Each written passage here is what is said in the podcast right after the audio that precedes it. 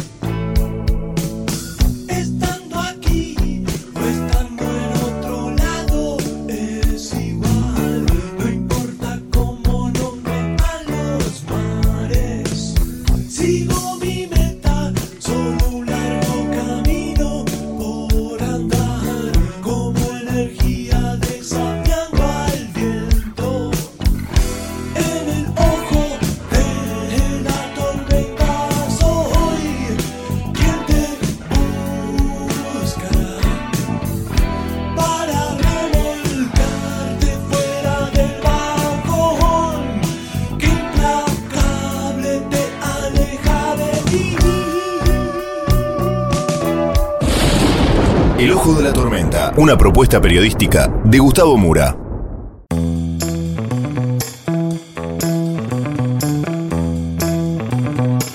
Bienvenidos al Ojo de la Tormenta, la tapa de hoy, la Argentina en su laberinto. Vamos entonces con los temas del día de hoy en este breve sumario.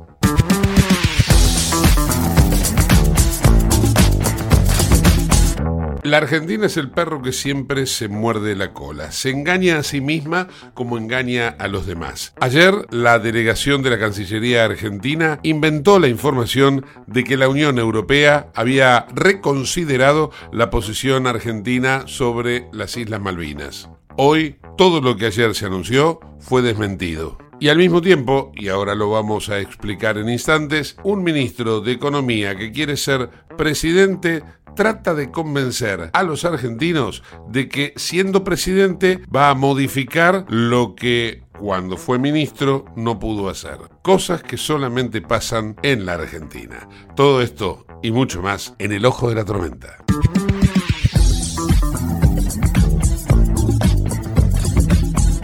Auspicia este programa Autopiezas Pana. Más de 30.000 productos en stock y más de 30 años brindando seguridad para tu vehículo. No te olvides de visitarlos en la web pana.com.ar o llamarlos al 42504220. Autopiezas Pana, tu socio estratégico. Dirección Avenida La Plata 1933, Quilmes Oeste.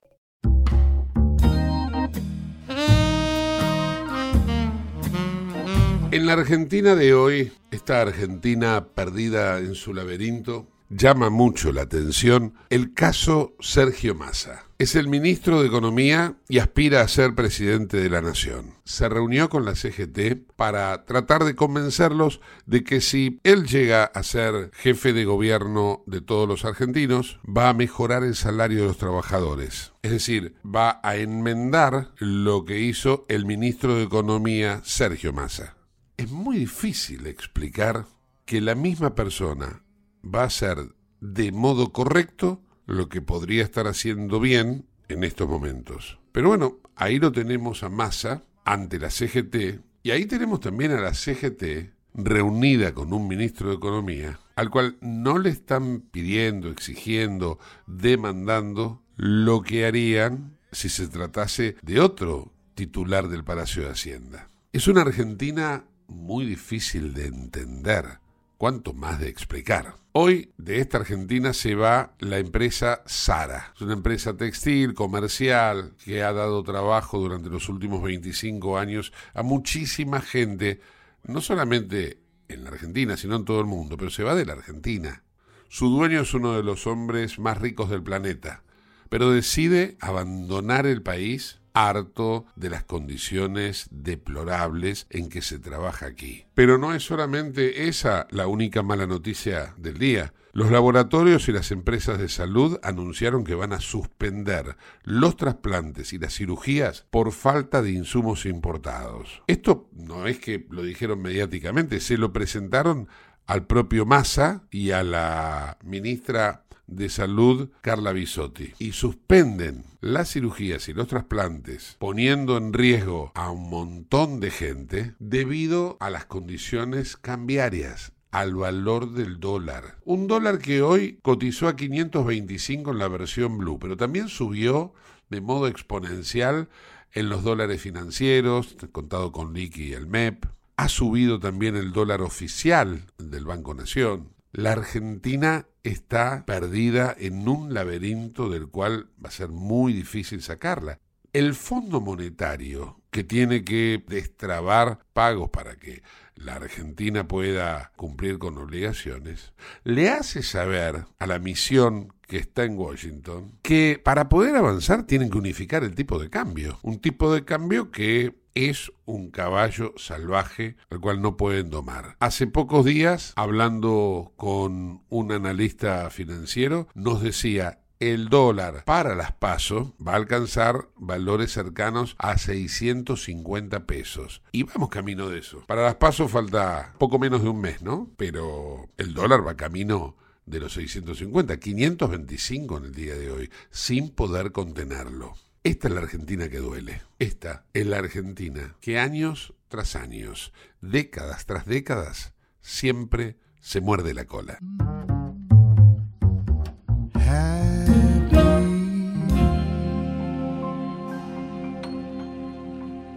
Comunicate con nosotros al 11 59 65 2020, el WhatsApp de Late. Muchas de las cosas que se están discutiendo en estos días eh, y que se están decidiendo por estas horas tienen que ver con un proyecto de país en el cual hay candidatos que sostienen que la Argentina necesita sí o sí una reforma laboral.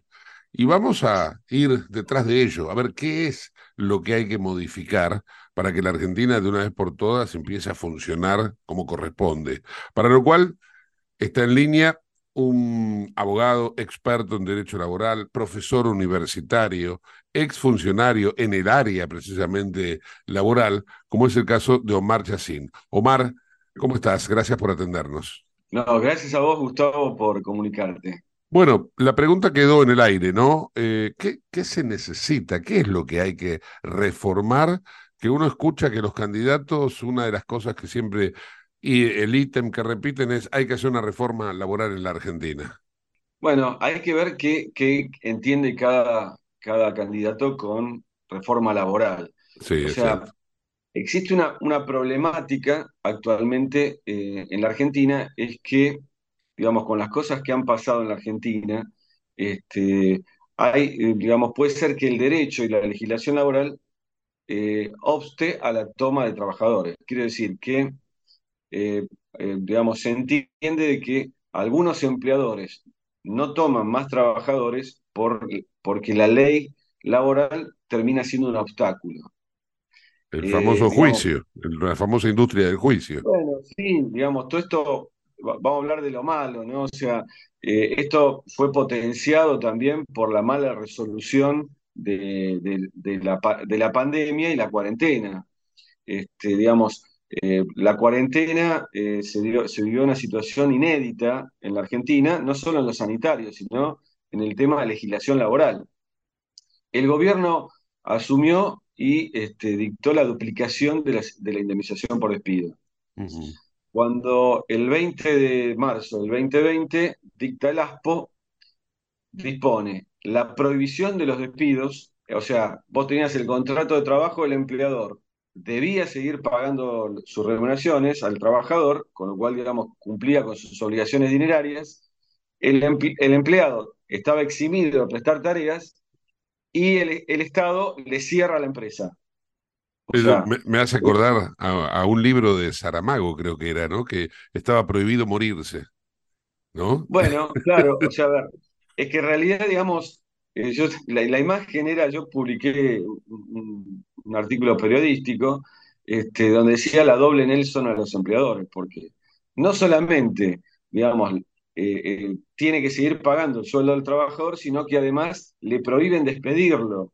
Con lo cual, la prohibición de despido que duró casi un año Claro. hace que si uno despide es nulo el despido. Quiere decir que no es que tiene que pagar una indemnización, tiene que seguir pagando los, los sueldos porque el despido es nulo. Bueno, esta situación eh, fue terrible, o sea, eh, prá- prácticamente eh, después de eso los- es muy difícil convencer a los empleadores que tomen trabajadores, porque verdaderamente ese, digamos, hasta pudo haber sido eh, tratado como inconstitucional, porque ya la Corte entendió que, eh, la prohibición de despidos, o sea, la estabilidad absoluta en el ámbito privado, es inconstitucional porque va contra el derecho de empresa.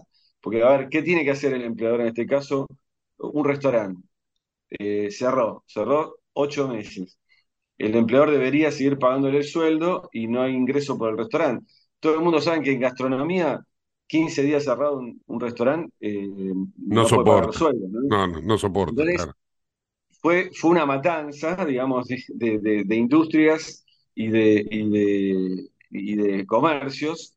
Con lo cual, digamos, ¿cómo hacemos ahora a explicarle a los empleadores, tomen trabajadores, que esto no va a volver a pasar, ni va a volver a pasar este, indemnizaciones este, por fuera de la ley de contrato de trabajo? Porque hay que entender algo, digamos, eh, yo hablo quizás por el sector que, que- que- digamos, participo, que es el sector de- del PRO de Patricia Bullrich, donde este, el estudio es decir, bueno, vamos a analizar por qué eh, los empleadores no quieren trabar- tomar trabajadores.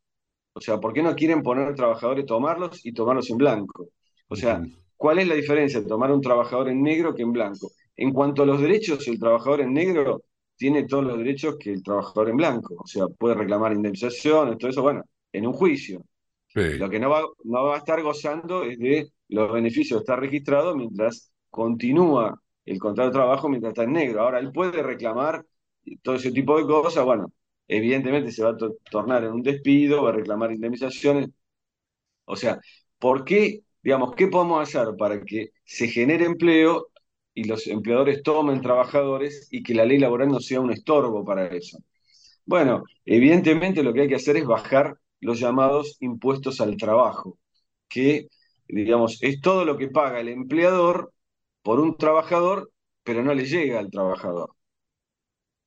Entonces, digamos, si esa diferencia es, es menor en tener un trabajador en blanco, en tener un trabajador en negro, los empleadores deberían optar en tener un trabajador en blanco porque, digamos, este, es poca la diferencia en dinero y, digamos, este, le redunda en beneficios para el trabajador, en futuros juicios, etcétera, etcétera. Pero es En, que, en eso se está apuntando. que tendría que, hasta vos dijiste es poco. Y yo digo, tendría que ser hasta conveniente para el empleador que tenga el trabajador en blanco, porque de esa manera el propio empleador diga, no, no, a mí lo que me conviene es que estés en blanco, punto. No porque me evito un juicio, no por esto, no por otro, sino porque me conviene. Lo mismo para el trabajador, que el trabajador demande que lo pongan en blanco para que te convenga. Ahora, el, el tema es, ¿cuál es la fórmula? Bueno, a ver, el tra- digamos, desde el punto de vista del derecho laboral, sería esto, bajar los impuestos al trabajo. Y también, digamos, darle pre- previsibilidad al empleador. ¿Qué quiere decir? Que, digamos, una de las cosas que el derecho al trabajo siempre tuvo es que las indemnizaciones son tarifadas. ¿Qué quiere decir? Que a, a un trabajador lo despiden y, digamos, se hace una, una cuenta entre la antigüedad del trabajador y el sueldo que percibía, y dice, bueno, un mes de sueldo por año de servicio, fracción mayor de tres meses. Entonces, un empleador sabe, cuando tiene un plantel de trabajadores, cuánto cuesta cada uno si lo despide. Si se lo penaliza con un despido sin justa causa. Pues si despido con justa causa, no paga indemnización. Entonces, digamos, esa previsibilidad se altera cuando pasan estas cosas, como lo que yo te dije de la, de la cuarentena, como, digamos, otras indemnizaciones que están por fuera de la ley contra el trabajo, que fueron agregadas después. Por ejemplo, las indemnizaciones por la deficiente registración del trabajador, que duplican y, y- y algo más las indemnizaciones por despido, que parece muy curioso, ¿no? Porque ahora cuando Patricia Bullrich anunció que, digamos, esa- esas indemnizaciones que le llaman multas, que no son de la ley el trabajo, sino que son por fuera, este, eh, salen a defender los sectores, digamos, del justicialismo, del peronismo, este, de la izquierda, y están defendiendo una ley de Menem, porque verdaderamente, digamos, que ellos, eh, digamos, deploran, ¿no? O sea, Claro, eh, en este momento se está dando el caso donde la, la izquierda y el peronismo defiende una ley de Menem que, digamos, siempre denostaron a Menem porque decían que era neoliberal y todo eso.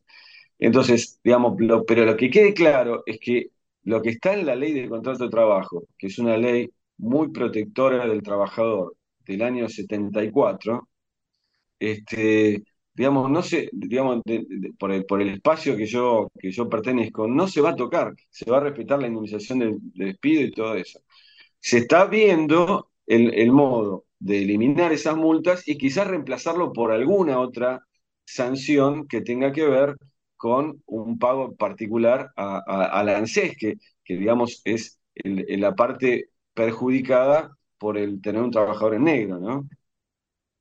claro, claro. Ahora, eh, recién o al inicio de la charla hablábamos de las reformas laborales y vos decías, depende de qué candidato. Y ya que vos mencionaste que estás dentro de un espacio que es el espacio de Patricia Bullrich, me gustaría saber cuáles serían las diferencias entre candidato Bullrich, candidato Larreta, candidato de, lo que sería el oficialismo y candidato Milei, ¿no? ¿Cuál- cu- ¿Cuáles son las diferencias? Bueno, yo creo que en, en el plano laboral, me refiero solamente, eh, entre, entre Larreta y Patricia Bullrich no hay muchas diferencias. ¿eh? Quizás en cómo lo expresan, ¿no?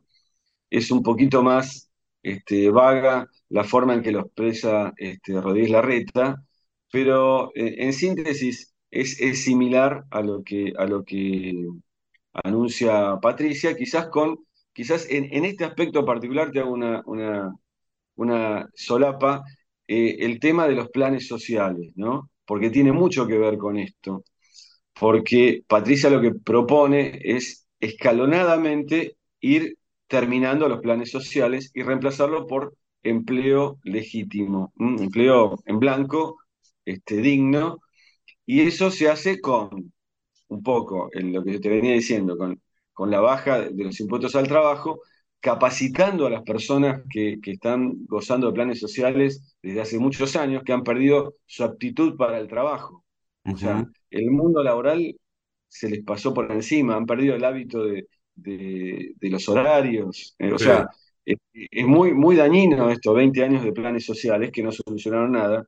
Entonces, seguido de una capacitación y en manera escalonada, estos, estas personas se van a ir integran- integrando al, al mercado laboral, este, tomando en cuenta, por, por supuesto, edades, este, digamos, eh, cantidad de hijos, etcétera, etcétera, para ver el tiempo que, que van a durar cada uno. Y, digamos, por supuesto, siempre va a haber un sustrato de personas que necesitan ser este, asistidas por el Estado, y, pero, digamos, no es, un porcentaje mínimo, ¿no? Todo lo ujú. demás van a tener que trabajar, ¿eh? Porque, digamos, la Argentina se levanta trabajando. Y, y perdóname, te sigo diciendo los demás candidatos.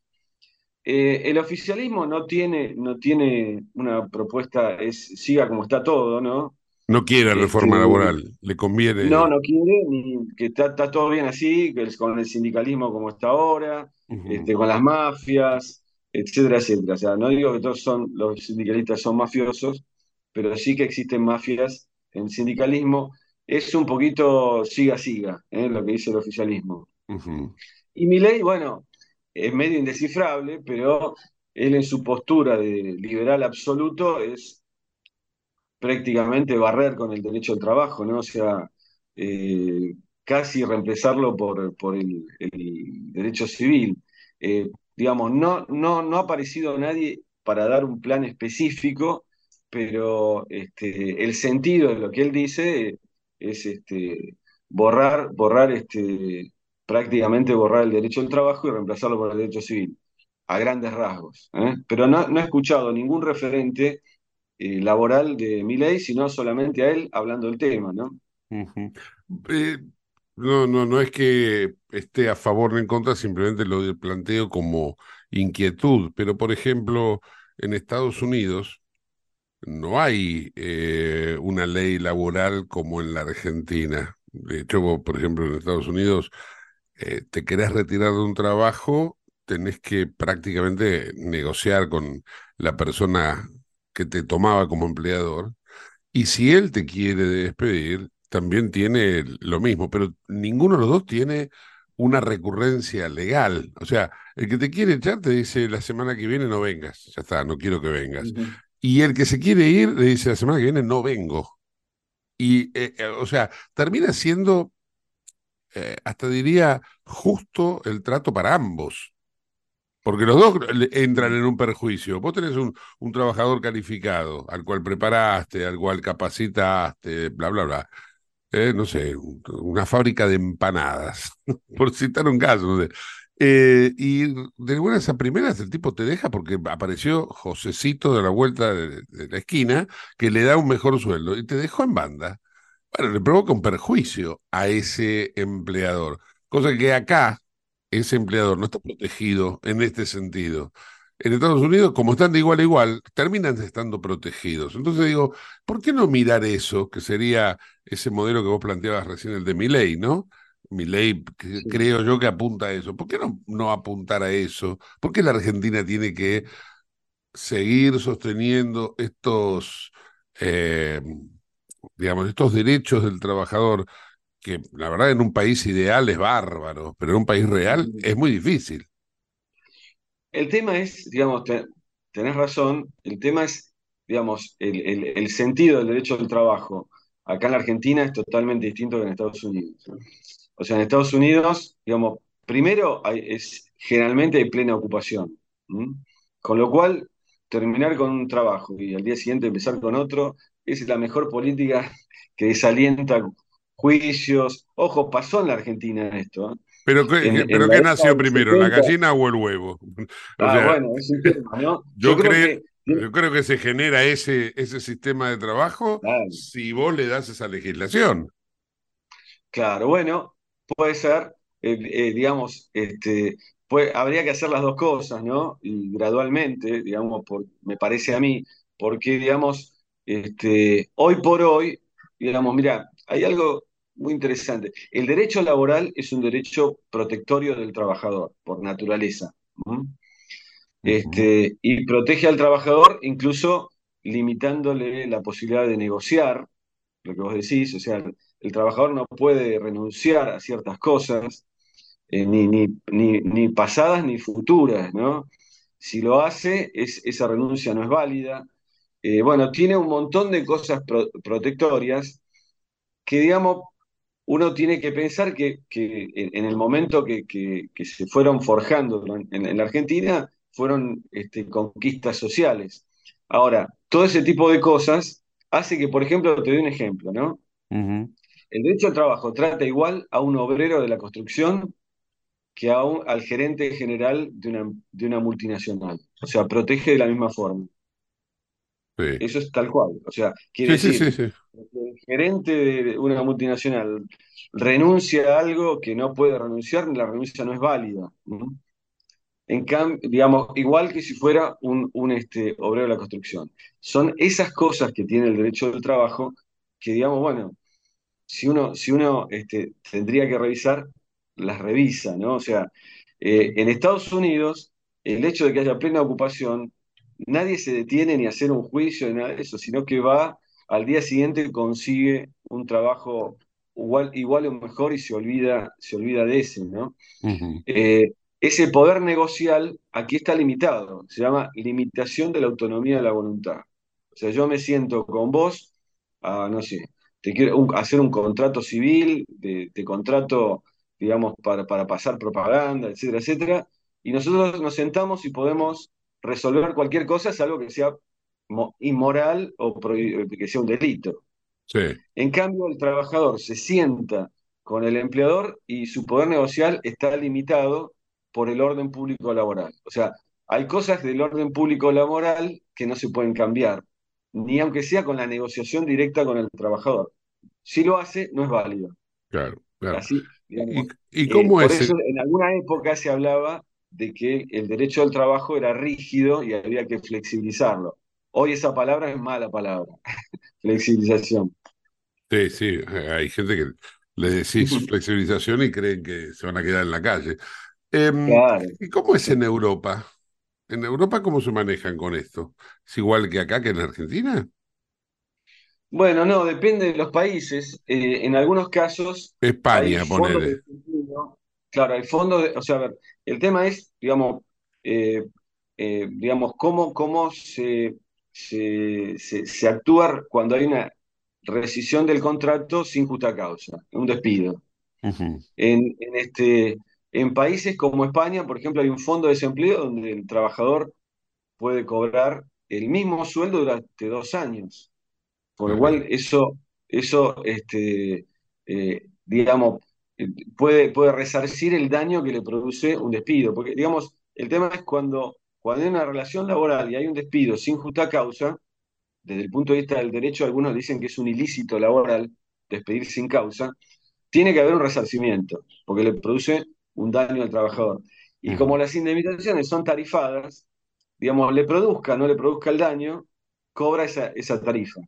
¿Mm? O sea, actualmente en la Argentina es así. Si yo al día siguiente consigo un, un empleo mejor, igual cobro la tarifa. Si no consigo trabajo en dos años, igual cobro la tarifa. Y digamos, y no hay un fondo de desempleo, existe un fondo de desempleo, pero es un fondo de desempleo con una suma mínima, este, no llega, actualmente debe ser 11 mil pesos, una cosa así, que, digamos lo llamativo es que muchos trabajadores que quedan sin trabajo igual lo tramitan. Este, y lo que te decía también, acá en la Argentina, compite con el empleo formal en blanco el plan, el plan social, porque a veces eh, el plan social es un poco más bajo que el sueldo que puede cobrar, con lo cual el que tiene el plan prefiere no trabajar. O sea, tiene esa opción de no trabajar.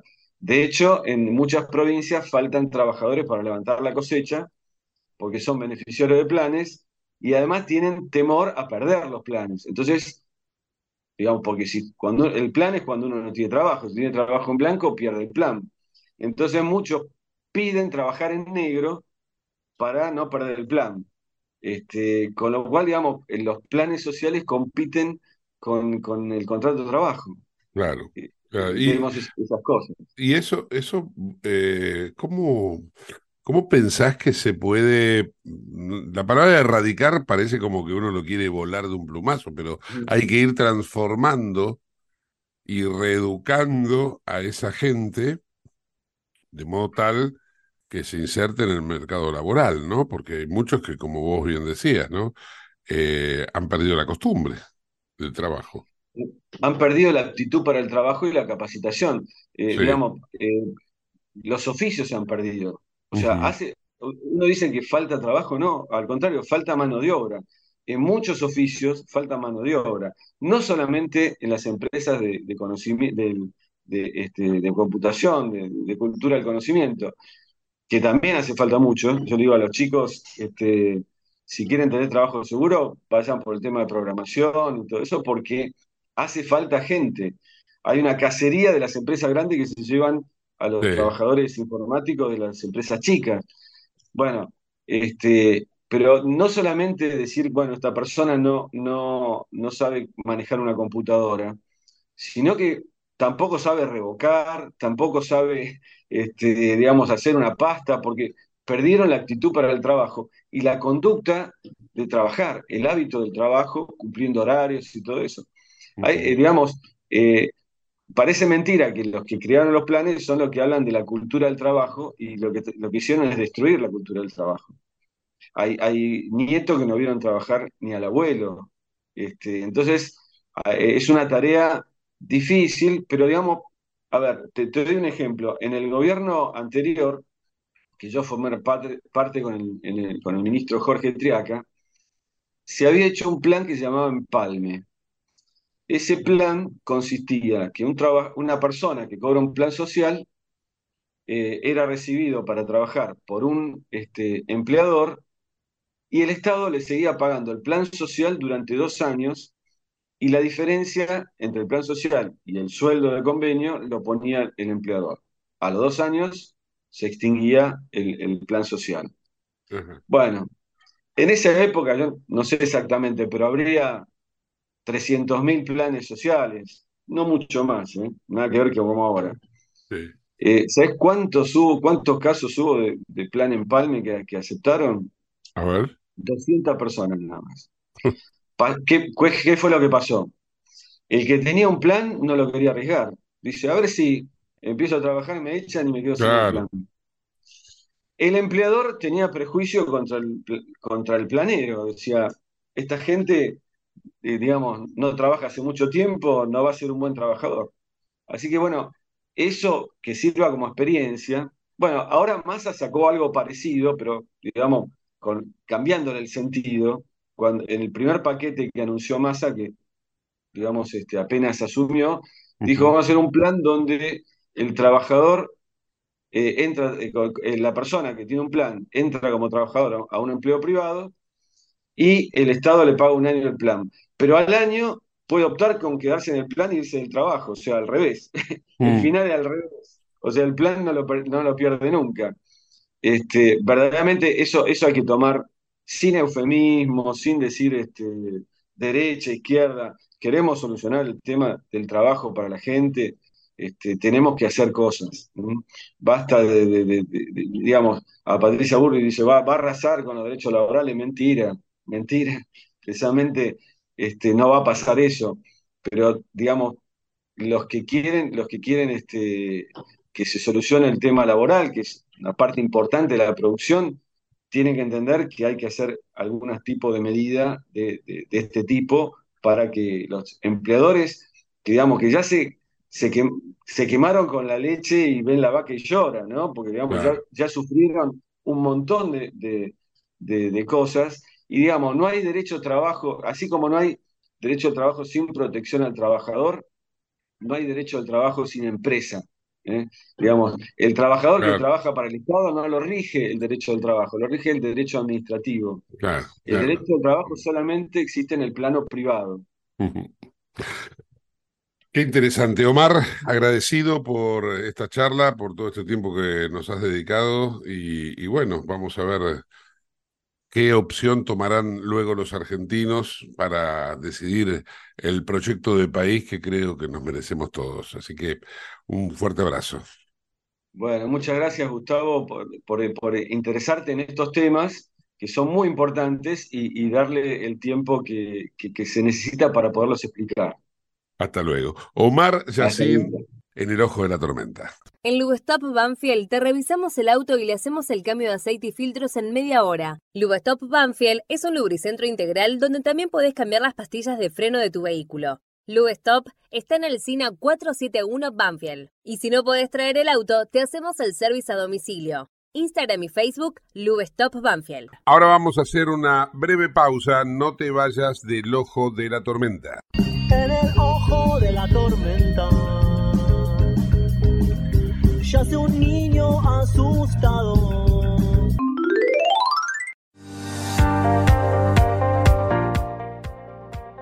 Urgente. La Subsecretaría de Atención Primaria y Salud de Merlo informa, todo paciente adulto con síntomas o sospecha de dengue debe concurrir a la guardia del Hospital Eva Perón, ingresar por la calle Pasteur, acercarse al mostrador, anunciarse y de ahí se lo derivará al consultorio correspondiente. Los síntomas del dengue son fiebre acompañada de dolor detrás de los ojos, de cabeza, muscular y de articulaciones, náuseas y vómitos, malestar intenso general, aparición de manchas en la piel, picazón y o sangrado de nariz y encías.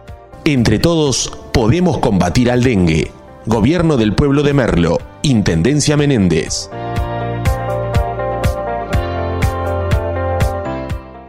Autopiezas Pana, distribuidor nacional de autopartes. líder en el rubro suspensión, dirección y frenos para vehículos. Para más información sobre las marcas que trabajamos, visítanos en nuestra web pana.com.ar o escribinos a nuestro email pana.pana.com.ar. Autopiezas Pana, tu socio estratégico. En Lanús, nuestros vecinos cuentan con el nuevo programa de telemedicina pediátrica para chicos de hasta 16 años. Si sos vecino de Lanús, solo tenés que empadronarte, registrate en la app y acceder a tu consulta médica. Así de fácil. Informate en lanús.gov.ar barra telemedicina. Lanús nos une. Te invitamos a conocer La Pampa, porque creemos en una nueva forma de viajar a un ambiente ideal para estos tiempos. Aire puro, bosques y fauna nativa, gastronomía gourmet, vinos patagónicos, pueblos con historias emocionantes. En La Pampa, seguro te relajás, seguro te emocionás, seguro disfrutás. Viaja seguro, viaja a La Pampa, portal de la Patagonia. ¿Sabías que todos los accidentes por inhalación de monóxido de carbono son evitables? Chequea que la llama de tus artefactos sea siempre siempre azul. No olvides ventilar los ambientes de tu hogar todos los días, verificando que las rejillas cuenten con salida al exterior y las ventilaciones no estén tapadas ni sucias. Y controla las instalaciones internas con un gasista matriculado. Con estos consejos, proteges a tu familia. Metrogas, damos calor. ¿Qué es lo que hace a San Isidro distinto? ¿Será que vivimos haciendo obras que nos hacen vivir mejor, como la nueva senda del hipódromo? ¿Será porque seguimos haciendo megaconstrucciones? Sí, porque seguir mirando hacia adelante hace todo distinto. San Isidro, municipio. CRIBE, Centro de Rehabilitación Integral Belepoc. Atención dedicada ante las principales enfermedades crónicas e invalidez del sistema nervioso. www.cribe.com.ar. Independencia 5182, Villa Ballester. Teléfonos 4768-6774 o 4767-6296. Merlo crece en obras. La Secretaría de Obras y Servicios Públicos de Merlo avanza con el plan de renovación de la red vial. Estos trabajos mejoran la transitabilidad de las calles, la seguridad y la calidad de vida de nuestros vecinos. Ya finalizaron trabajos de pavimentación en la calle Junín entre Cervantes y Ruta 40 en Merlo Centro. Se encuentran en ejecución en Irigoyen entre Garay y Cámpora en Merlo Norte y continúan nuevas obras en el distrito. Merlo crece en obras. Intendencia Menéndez. Ella trabajará en el polo tecnológico de La Matanza. Pero pará, ¿cómo llegó hasta acá? Llegó porque pasó por aulas digitales, porque recibió libros, una notebook y un kit de robótica. Conoce más en nuestro Instagram, arroba municipio de La Matanza. La Matanza siempre está avanzando. La Matanza, corazón de la provincia. ¿Tenés Galicia? Tenés que saber algo. ¿Tenés alguna duda? ¿Tenés alguien que te escucha y te da atención 24/7? ¿Tenés ganas de hacer algo? Tenés muchos beneficios en lo que más te gusta. Tenés ganas de no hacer nada. Tenés una app para hacer todo desde el celular sin moverte del sillón de tu casa. Tenés, todo, para, vivir un día a día mejor. Tenés Galicia. Tenés Galicia.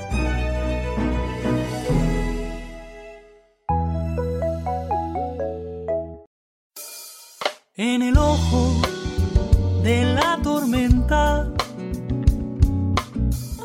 se suspira la verdad. En el ojo de la tormenta es momento de bailar. Ya tu alma vuela libre esperando el huracán.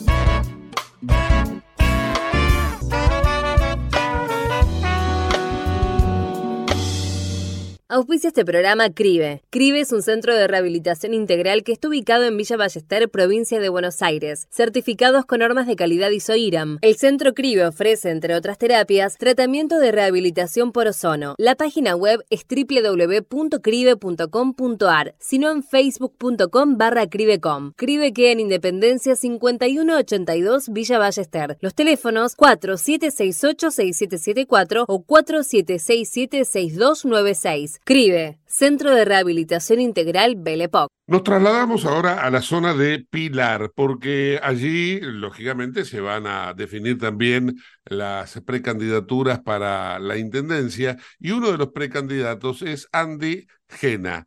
Eh, esto es eh, por fuerza, eh, perdón, por Juntos por el Cambio, y de alguna manera también vamos a introducirnos en la, la fuerza política que a él lo está impulsando. Andy, ¿cómo estás? ¿Qué tal, Gustavo? Muy buen día para vos, para todos los oyentes.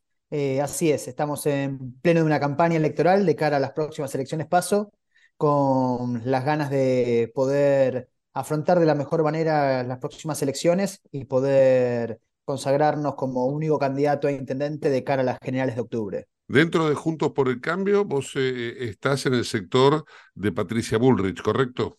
Exactamente, dentro de Juntos por el Cambio, en la línea que lidera Patricia Bullrich, denominada la Fuerza del Cambio. Bien, bien. Andy, contanos un poco eh, de qué manera eh, estás viendo Pilar y qué es lo que vos considerás que necesita ese cambio, ¿no?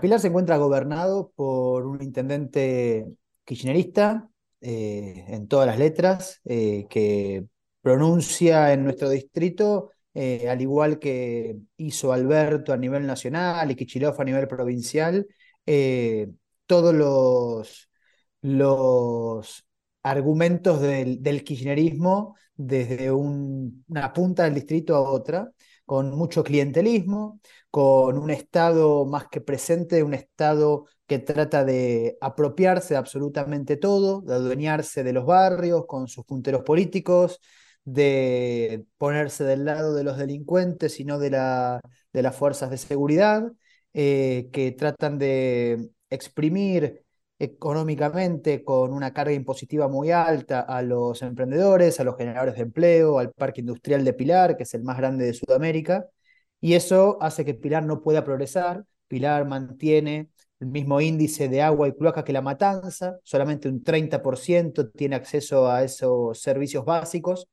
Y Pilar tiene la posibilidad económica y también por la cantidad de recursos humanos que tiene tan capaces en nuestro distrito de poder convertirse en uno de los mejores municipios de la provincia de Buenos Aires y ese es el objetivo que nos motiva a estar emprendiendo esta disputa electoral para poder llevar ese cambio a Pilar que tanto se merece. ¿Qué, ¿Qué, ocurrió para que Pilar cambie de color político? Porque anterior al kirchnerismo estaba Juntos por el Cambio, no estaba Cambiemos allí. Mira, Pilar siempre fue un distrito donde ha ganado el peronismo y el kirchnerismo históricamente. A nivel nacional siempre ha ganado el peronismo, el kirchnerismo. Incluso en el 2015, acá en Pilar ganó Scioli y ganó Aníbal Fernández. Fue una excepción la elección local del 2015 en un contexto de una pelea fuerte entre las dos líneas internas del kirchnerismo en Pilar.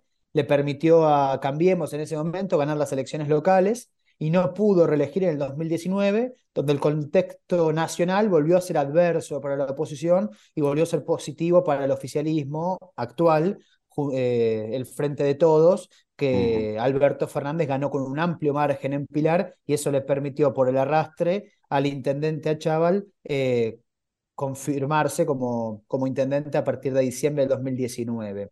Hoy en día, luego del desastre que ha sido el gobierno nacional, provincial y también local durante estos cuatro años, el Frente de Todos, o ahora Unión por la Patria, eh, están teniendo un piso histórico de aceptación o de intención de voto en nuestro distrito y eso da una oportunidad de que haya un cambio tanto nacional, provincial como también municipal. Eh, uno de los tal vez flagelos que tiene la Argentina, pero la problemática no escapa a Pilar, que debe tenerlo como prioritario, tiene que ver con la seguridad, ¿no?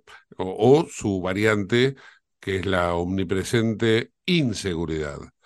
Em, ¿Cómo visualizás vos una eventual intendencia tuya en esa materia? Por ejemplo, ya directamente voy al, al punto, si se quiere, que es uno de los puntos neurálgicos hoy por hoy, ¿no?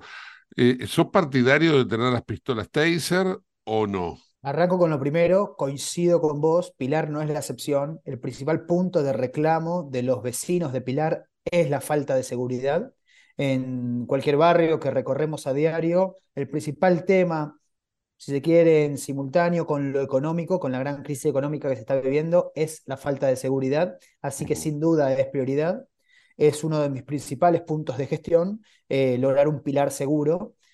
Yo siempre he propuesto y, y, lo mantengo poder gobernar Pilar con cinco secretarías. Hoy en día hay 23. Una de ellas va a ser la Secretaría de Seguridad, y uno de los puntos fundamentales que tenemos que lograr es darle capacitación y herramientas a la policía, a la fuerza de seguridad para que puedan actuar y poner orden en la calle.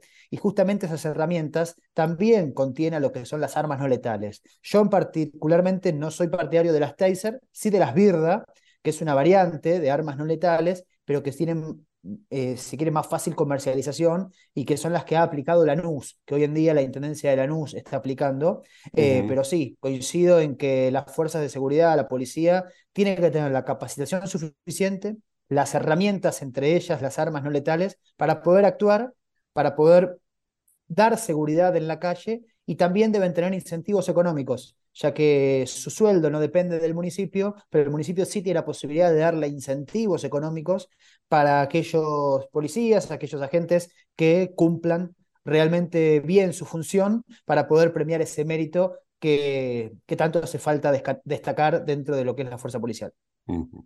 Eh, mencionaste en algún momento eh, de la charla el tema impositivo. ayer, por ejemplo, estaba viendo en la luneta trasera de un colectivo, un municipio bonaerense, no viene a cuento ahora cuál, eh, que dice, por los próximos cinco años, si radicas tu industria no vas a pagar impuestos. ¿Vos tenés algún plan parecido, alguna idea, algo como, por ejemplo, sí, acá vamos a mencionar porque es de tu partido o, es este dentro de tu mismo espacio, como hizo Iguacel en Capitán Sarmiento. Contame un poco cómo vas a encarar en una eventual intendencia tuya el tema impuestos. Sin duda, Gustavo, es primordial dentro de nuestro paquete de propuestas hablar de una disminución impositiva. No se soporta más la presión de impuestos que genera el Estado por sobre los que quieren emprender. No es posible que un municipio progrese, y Pilar no es la excepción, si a los generadores de empleo, a los emprendedores, a los comerciantes, lo único que se les se quiere atribuye es pensarlos como una gran caja recaudatoria. Tenemos que darles posibilidades, tenemos que darle libertad y sobre todo tenemos que disminuir la carga impositiva para que ellos puedan tomar, contratar a mayor cantidad de personas y tener mayor progreso en el municipio. Yo he participado puntualmente del equipo que junto a Javier Iguacel redujo y eliminó 120 de las 130 tasas municipales que presentaba el municipio de Capitán Sarmiento cuando él asumió la intendencia, hoy en día han quedado solamente 10.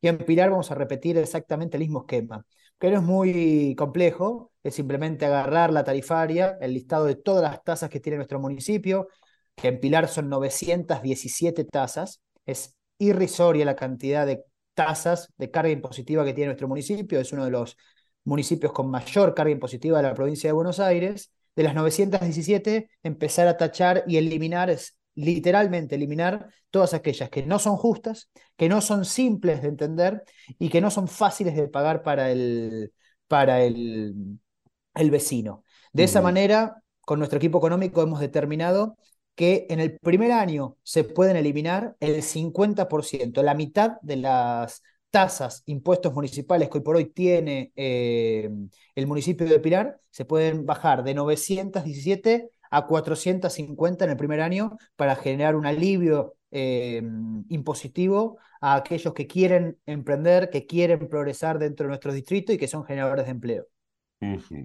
Eh, Pilar siempre se ha caracterizado como eh, ese imán que atrae a muchos habitantes de la ciudad, eh, los lleva, primero los, conquista laboralmente y después los convierte en residentes, ¿no? Em, e, ese plan de explosión demográfica de Pilar, eh, ¿vos lo vas a continuar?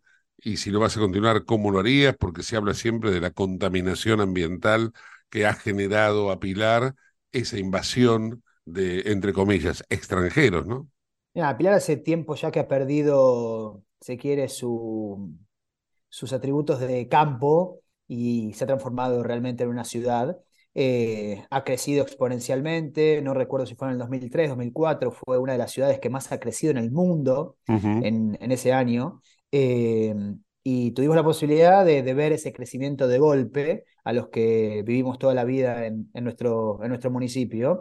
Eh, sin duda que ese, ese crecimiento demográfico viene atado a un progreso. Pilar no ha estado a la altura, el municipio, en la gestión pública, del crecimiento demográfico, poder alinearlo al crecimiento de servicios, de transitabilidad, de, de diferentes cuestiones que hacen que pueda ser compensado y pueda ser eh, virtuoso el círculo del crecimiento demográfico junto con el de los recursos y de la gestión pública. Em, tenemos que romper esa barrera. Pilar debe seguir creciendo y va a seguir creciendo. Y bienvenido sea que Pilar cada vez tenga más oportunidades para que elijan nuestro municipio para vivir, que elijan nuestro municipio para trabajar, diferentes vecinos de otras localidades. Eh, pero para eso tenemos que estar a la altura, tenemos que seguir generando oportunidades, tenemos que seguir generando lugares de, empleo, tenemos que seguir generando lugares turísticos, gastronómicos, que Pilar también ha crecido mucho en todo lo que es el corón de la Panamericana, pero tenemos que estar es, tenemos que atar eso directamente a lo que son los servicios. Pilar tiene que crecer en lo que es mejora de calles, transitabilidad, para que el tránsito no sea permanentemente colapsado como pasa hoy en día. Tenemos que trabajar mucho en lo que son servicios básicos de agua y cloaca para que tampoco desborde lo que es la cobertura de esos servicios y hay que poner mucho el foco en pensar a Pilar como una ciudad grande y no solamente eh, utilizarlo como eslogan de campaña, como han hecho muchos, de que Pilar crece y es la ciudad que eligen muchos para vivir, sino también poder llevarlo a fondo y que los servicios que se prestan estén acorde a la gran ciudad que hoy en día es Pilar y que seguramente será cada vez más grande. Claro, claro. Bien, bueno, te agradezco mucho, Andy, este tiempo que nos has dedicado. Seguramente eh, más te van a agradecer los vecinos que están escuchando esta entrevista para, para conocer la propuesta eh, que vos vas a llevar para la elección Paso. Así que, bueno, los mejores deseos. Gustavo, gracias por este tiempo, gracias por darme la oportunidad, que más vecinos nos conozcan y que sepan que Patricia Bullrich tiene una propuesta de cambio en Pilar, que me toca liderarla como candidato a intendente, y que el próximo 13 de agosto todo aquel vecino de Pilar que quiera un cambio puede elegir la boleta 132, la lista 132 de la Fuerza del Cambio, que lleva a Patricia Bullrich, presidente, y a mí, Andy Gena, candidato a intendente. Gracias. Andy Gena en el ojo de la tormenta. Te invitamos a conocer La Pampa, porque creemos en una nueva forma de viajar a un ambiente ideal para estos tiempos. Aire puro, bosques y fauna nativa, gastronomía gourmet, vinos patagónicos, pueblos con historias emocionantes. En La Pampa, seguro te relajás, seguro te emocionás, seguro disfrutás. Viaja seguro, viaja a La Pampa, portal de la Patagonia. Para el cierre musical del día de hoy hemos seleccionado una pieza de antología. Volvemos al jazz y vamos con el clásico Fly Me to the Moon. En esta oportunidad no con Frank Sinatra, sino con una mujer, Diana Kroll. Fly me to the moon. Let me play among the stars. Let me see what spring is like on Jupiter and Mars. In other words, hold my hand. In other words, darling, kiss me. Fill my life with song. Let me sing forevermore. You are all I long for, all I worship. In other words, please be true. In other words, I love